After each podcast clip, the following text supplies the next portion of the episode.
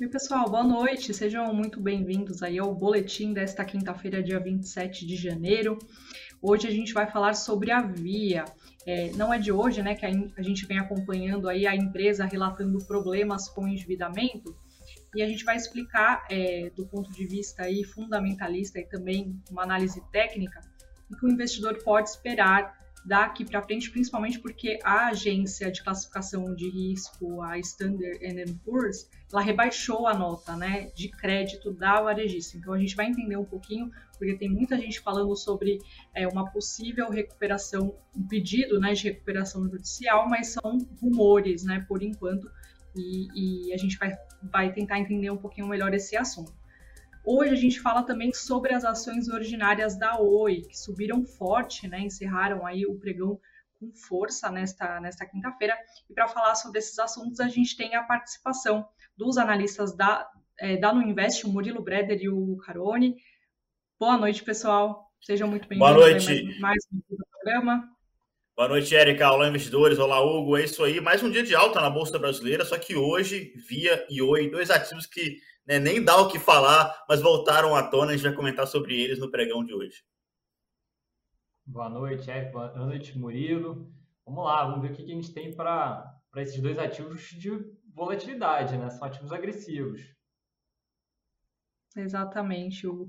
É, e até falando, complementando o que vocês falaram, né? Hoje o papel acabou fechando aí entre as principais altas do pregão, né? O, o papel ali da, da Via e só para o pessoal já saber, depois a gente vai falar mais sobre isso, mas fecharam em alta de 6,21%, é, mas a gente sabe que as coisas não vão tão bem assim para a empresa, né?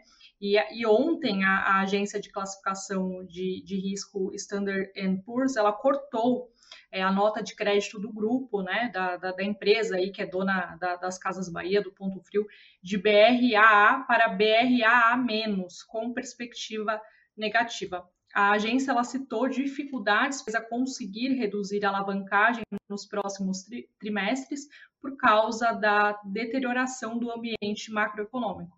E aí, somando a isso, né, Murilo e Hugo, a gente teve um, um terceiro trimestre difícil né, para a empresa, que veio até surpreendeu negativamente o, mer o mercado, porque ela foi impactada aí, é, por revisões em, pro provisões geradas por processos trabalhistas. Não vou entrar muito em números aqui, é, do, de, que, que é, de que forma, números exatos, né? Mas a gente sabe que subiu, né? É, essa dívida da empresa subiu bastante aí de junho para setembro, quando ela, quando finalizou aí o terceiro trimestre.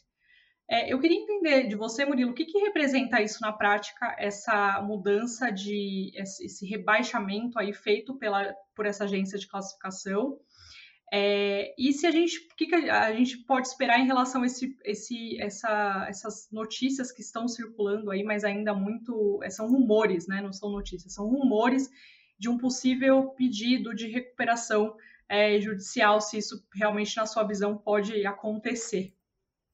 perfeito. Primeiro, destacar o comentário da Standard Poor's indo bem em linha com o que a gente já vem falando desde novembro de lá para novembro para cá, né? Que é essa mudança do cenário macro impactando o micro das varejistas, agora inclusive a Standard Poor's é, corroborando nesse sentido. A mudança é, no rating, ele não é, ele é negativo, mas não é tão negativo assim, né? Porque existe vários ratings, mais de uma dezena de ratings, tá?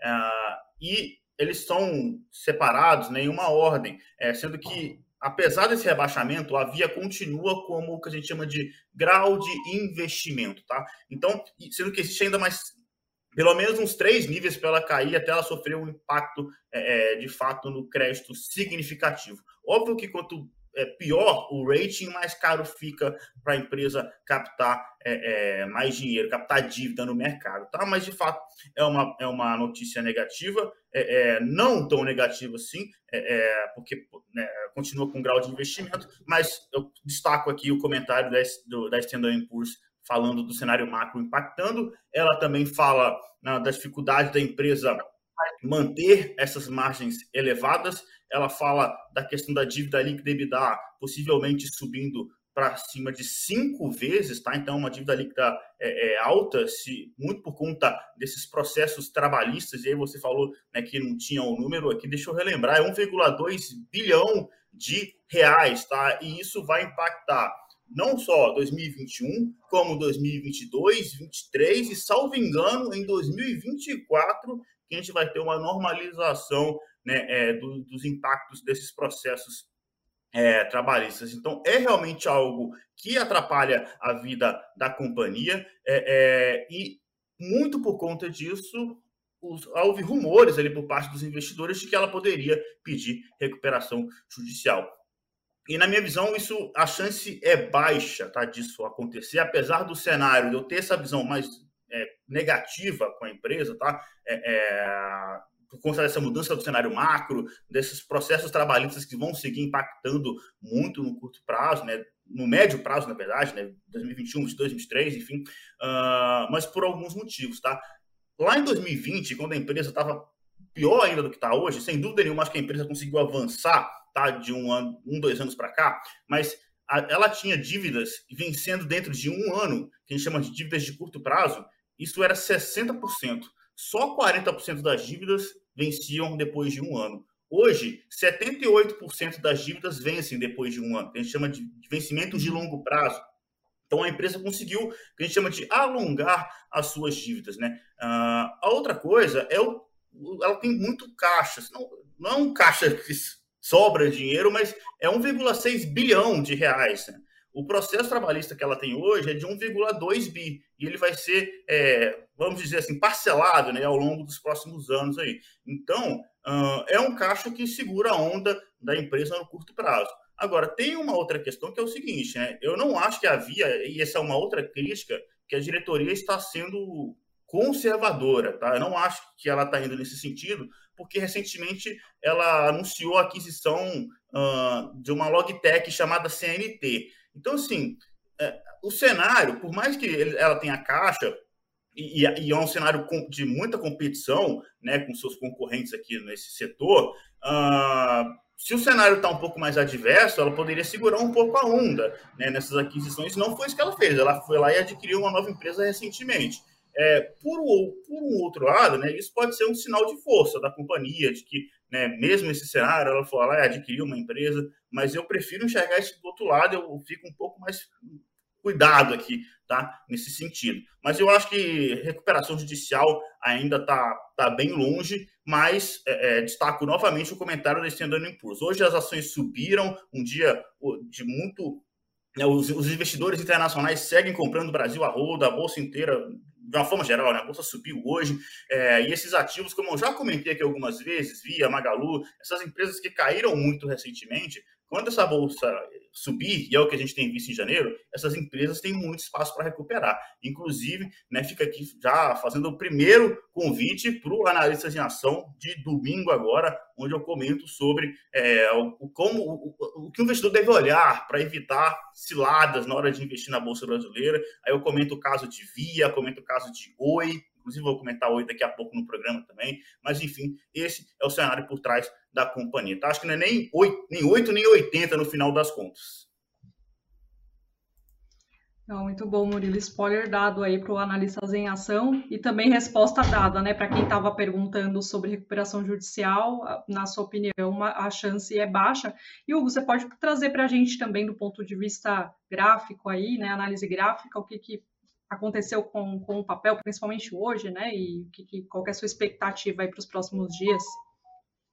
Claro, vamos lá. É, a referência dela, vou mostrar para a gente entender que o ativo é, ele voltou a chegar ao nível da que a gente teve na crise, tá? Então, para quem não acompanhou algo próximo aqui de uns quatro reais, foi a mínima que ele teve.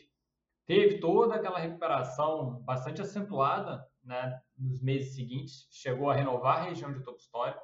Então, só dando um overview. E a partir dali do mês de, da virada do ano de 2020 para 2021 foi perdendo força. É, uma forma mais simples que eu sempre utilizo e falo com vocês, essa referência aqui em azul, né, que é a referência da média de 200 dias, tá? que está no gráfico diário. Começou a trabalhar abaixo, você deve mudar a sua visão, eventualmente trabalha um pouquinho e volta, mas quando insiste abaixo, você deve mudar sua perspectiva de médio para longo. O ativo trabalhou né, por um bom período aqui sendo pressionado, tentou a sua recuperação, isso lembra bastante ao comportamento que a gente viu em Magazine Luiza, e aqui não sustentou, tá? Não conseguiu trabalhar acima dessa linha azul, nessa aqui que a gente falou da média, e veio para a realização. O alvo em si, é, de fato, não chegou a bater. Né? Se eu não lembro de terem me pedido aqui, senão eu teria até comentado, mas o alvo, a expectativa seria a busca por algo próximo de uns 3,50. O valor cravado está ali, está 3,46, mas se eu não me engano, eu não usei o magnético, então deve ter uma diferençazinha pequena, mas algo mais ou menos nessa faixa. Não chegou lá, chegou muito perto, chegou uns 3,70, 3,80, e como mencionado, trabalhou no preço que a gente teve na crise. Tá, tudo bem, mas e agora? Dado o comportamento dela semelhante aqui com o Magazine Luiza, e que eu já falei aqui bastante nos, em outros programas, é, a simetria, o desenho, a leitura da Magazine Luiza está mais simples, tá? E a princípio o que lá nos sinaliza? Nos sinaliza que chegando nesse nível da crise, a gente deve ter um respiro. Eu falo em respiro porque a expectativa seguinte não é dar continuidade à alta, tá? E aí, a partir, provavelmente pode ser testando justamente a média 200, mais para frente seria o retorno para uma realização. Então, provavelmente vocês vão estar escutando só a parte realização. Então, no curto prazo, vocês vão estar ignorando que eu mencionei que provavelmente vai valorizar. Então, tem muito espaço. Isso pode casar mais ou menos com alguns pontos que o Murilo mencionou, né, que foi o setor, não falando dela, tá? o setor foi muito pressionado. Então, esse espaço pode ser justamente para o setor dar uma respirada. Não precisa ser na velocidade que a gente viu é, ocorrer lá na crise, na mesma velocidade que ele caiu, ter uma, uma alta tão é, expressiva e rápida. Pode ser algo um pouco mais lento. E um ponto a ser destacado, não só a média 200, para quem quiser, que entende um pouco mais de gráfico, essa linha de tendência simples, nada demais, já que o papel não tem muito histórico, tá? não tem uma cotação muito antiga. É, esse respiro pode ser que case com essa região, tá? E aí a região que se alguém porventura se posicionar e tudo mais, pensar numa visão longa, deve reavaliar o seu posicionamento, tá? Mesmo que venha superar aquele nível, ali é onde você deve pensar em rebalancear, diminuir a mão ali, ou montar uma operação com proteção, ou lançar uma call, enfim, é tomar alguma atitude porque a partir dali ela pode voltar a ser pressionada nas semanas ou meses seguintes. É, Hugo, até fazendo um gancho, né? Eu vi que algumas casas até mudaram, né? Estão recomendando aí a venda é, do papel. Você comentou das realizações, né? Que a gente pode ver cada vez mais esse cenário. E aí, fazendo uma, até uma, colocando o comentário do Railson aqui, o Marcel, ele, ele diz o seguinte: que ele vê a via muito longe da Magalu. É, embora muita gente goste, goste da via, né? Eu não sei se vocês têm algum comentário nesse sentido para falar. Não, só vou pontuar porque eu não sei se ele comparou com isso, tá? É, não, não confunde um pouco as coisas, o Murilo talvez vá falar melhor aí. Não estou comparando, aqui não é fundamento, tá? A gente está falando de um setor e graficamente Magazine Luiza tem tido um comportamento de leitura gráfica mais fácil. Então, provavelmente ela tendo um tipo de comportamento, mesmo que seja, ah, vai respirar, o setor como um todo tende a caminhar algo parecido. Né? Então, você vai esperar o mesmo ocorrendo com, com a via. Talvez a proporção né, do quanto vai recuperar ou não pode ser diferente, de fato. Tá? E aí vai extinguir a questão do lado, talvez, que ele esteja analisando com relação à questão de fundamento entre elas. Tá? É, pro lado do fundamento aqui, a gente olha sempre a qualidade da gestão, né? Olha o histórico, e aí o Magalu tá na frente, cara. Aqui não tem muito o que discutir, qualitativamente falando. A, o que uhum. discutiu-se sempre em Via era o desconto, né? Que aí quando você compara a Via com, Magalu, Amazon, enfim, essas empresas que de crescimento que foram na frente, aí sim apare, parece ter um desconto bastante grande. Mas esse desconto também é importante lembrar que ele existe muito em função de problemas próprios da Via. Inclusive, de novo, remetendo ao analista de ação no domingo, onde eu comento sobre esses possíveis problemas, né? Que, que podem levar os investidores a escolherem ações que parecem baratas, mas que na verdade acabam se mostrando ciladas. Muito bom, gente. Então, é, agora eu vou falar um pouquinho sobre as notícias né, do, do dia aí. É, hoje tivemos a B3, né, a Bolsa Brasileira, informou que a primeira carteira do IGPTW B3, né, que reúne aí as melhores empresas para se trabalhar, terá sua composição atualizada a partir de 1 de fevereiro. As empresas, né, os papéis das empresas Localiza, Mosaico e Neogrid passam a integrar a carteira. Segundo a Bolsa, a atualização é necessária devido a divergências técnicas nas bases de dados consideradas aí para a elaboração dessa carteira que foi divulgada aí inicialmente. A primeira carteira do IGPTW B3, ele reúne aí, ela reúne ações de 47 empresas, 12 delas fazem parte do ranking das 150 melhores empresas para trabalhar e possuem peso dobrado no índice em relação às outras 35 que são certificadas pelo Great Place to Work, o GPTW. É, e, e é isso sobre, sobre essa mudança aí de sobre essa inclusão, aliás, de empresas na carteira do GPTW. Agora, passando para outra, outra notícia, né, a notícia mais um macro aí, o Comitê Nacional de Política Fazendária, que é o CONFAS, ele aprovou é, em reunião extraordinária realizada hoje a prorrogação até 31 de março do congelamento de ICMS que incide sobre combustíveis. Então, era uma notícia bastante aguardada aí sobre o que, que seria feito né, com o ICMS sobre os combustíveis. E esse, esse tema ele tem sido foco de enfrentamento entre governadores e o governo federal por conta aí do, do preço elevado dos combustíveis no país. De acordo com nota do Concefaz, a decisão foi tomada por unanimidade, com voto favorável dos 27 secretários de Fazenda dos estados e do Distrito Federal.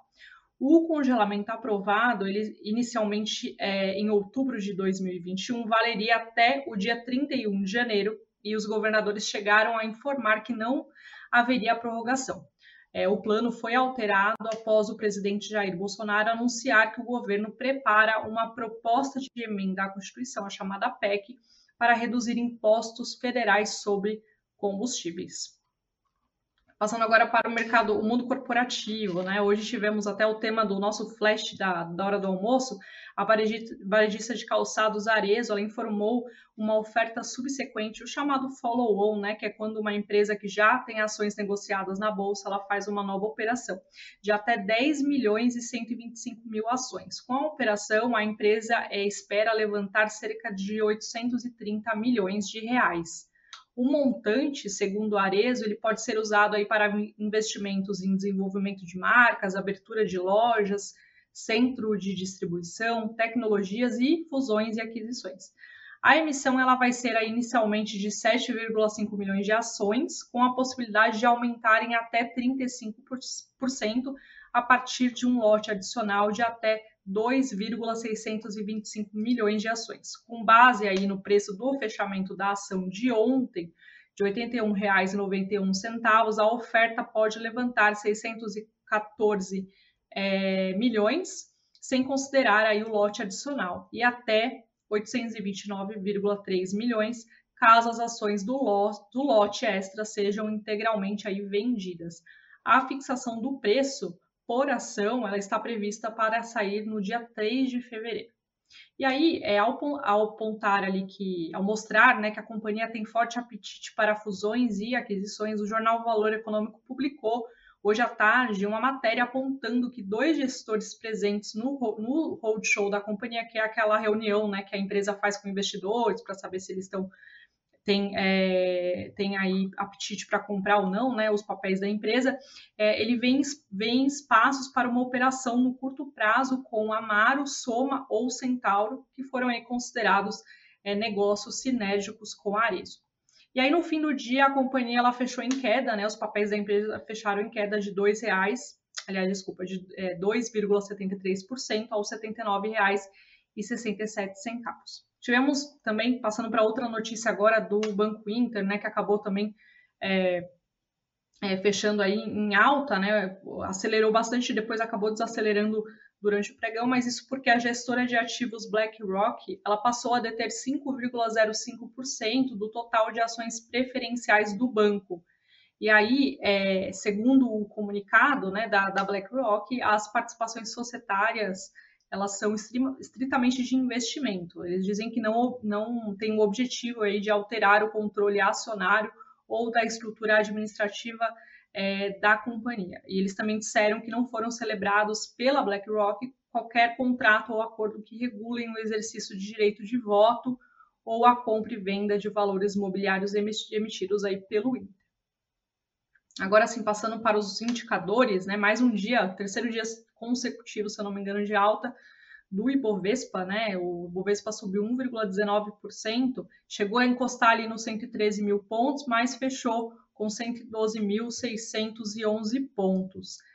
E falando um pouquinho agora da, do dólar, né? O dólar acabou caindo, aí registrou uma queda de 0,35% aos R$ 5,42. E o Bitcoin registrou queda também, né? Por volta das, aliás, quando a gente olhou ali por volta das 6 horas da tarde, ele registrava uma queda de 1,35%, negociado aos 195 mil reais.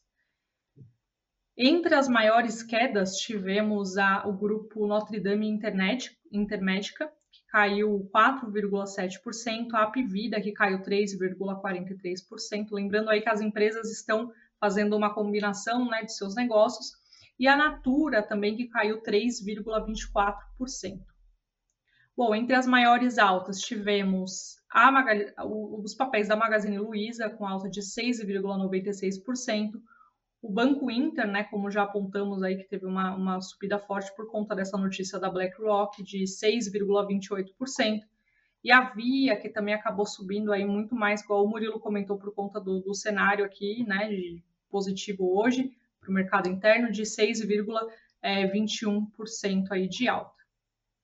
Agora sim, vamos para o nosso último tema, né, do boletim de hoje, falando sobre as ações da Oi as ações chegaram a subir 10,99% né, para R$ 1,01.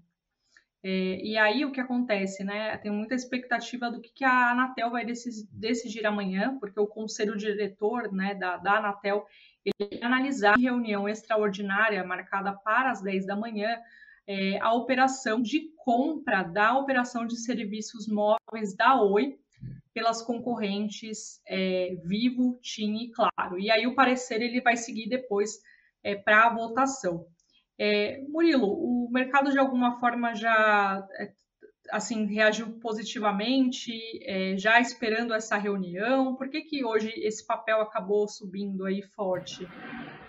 Exato. Oi, na verdade, ela já vem subindo né, alguns dias, é, muita especulação envolvendo o papel, é, envolvendo a possibilidade do CAD é, especulou-se isso, né, que o CAD pudesse aprovar essa venda ainda nessa semana.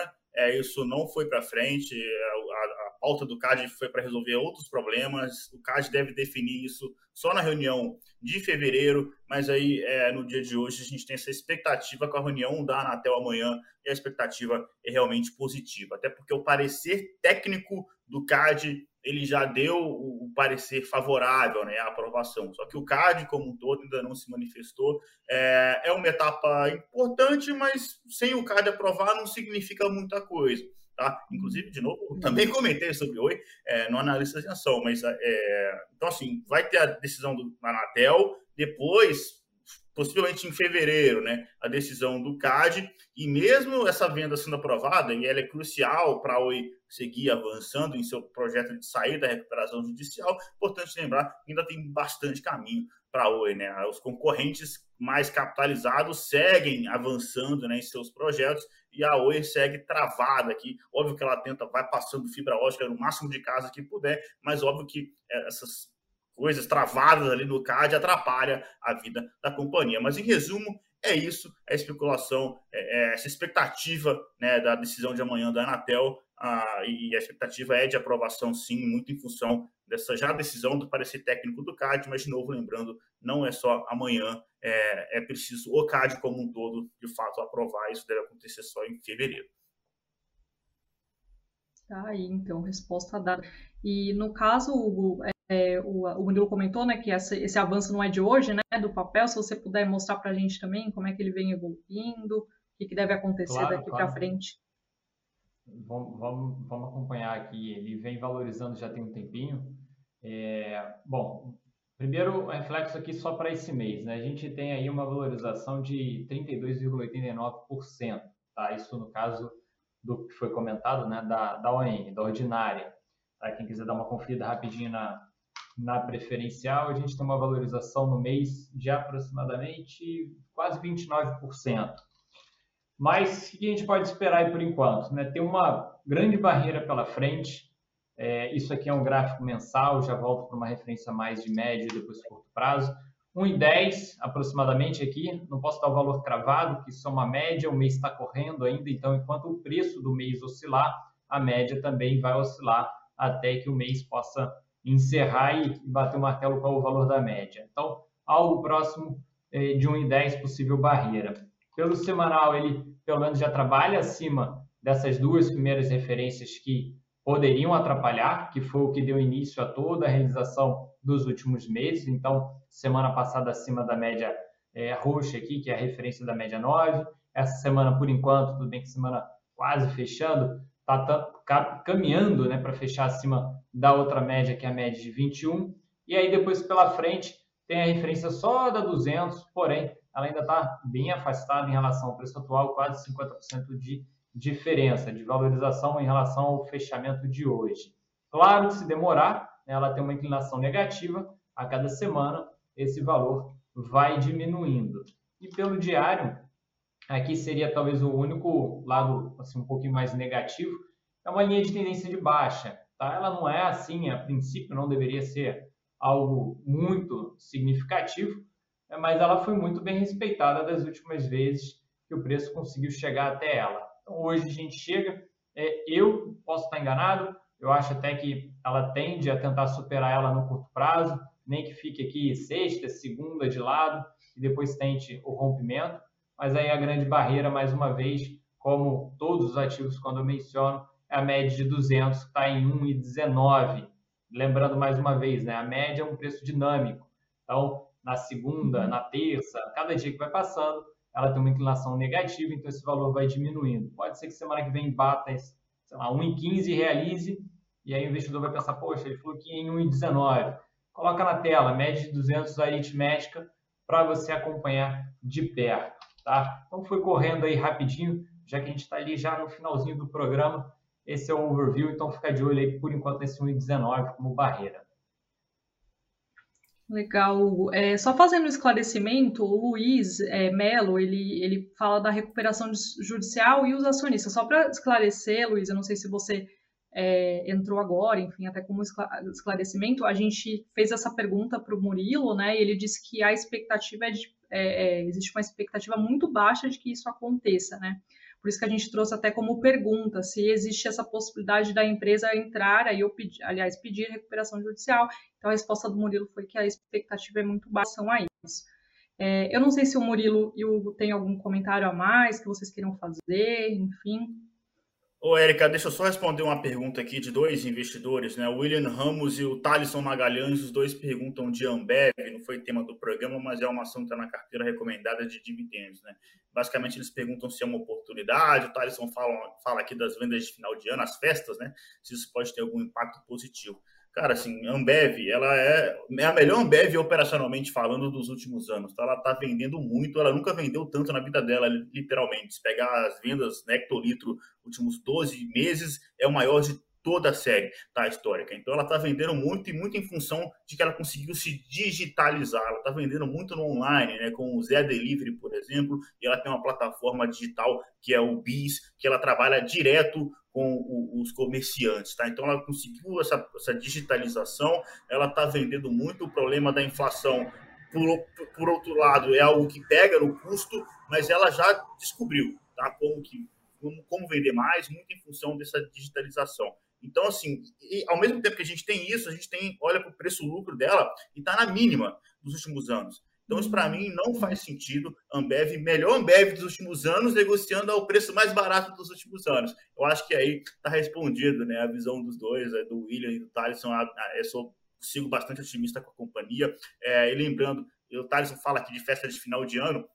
É, vamos lembrar que a Ambev passou a surpreender positivamente o mercado no primeiro trimestre do ano passado, tá? Ainda com pandemia, não teve carnaval em 2021, é, e mesmo assim a Ambev vendeu muito, então a expectativa é sim positiva, tá?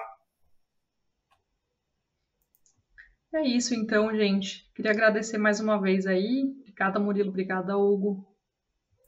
Valeu, galera. Sempre um prazer. Forte abraço. Tchau, tchau, gente. Boa noite. Tchau, pessoal. Boa noite. Obrigada aí pela audiência. Até mais.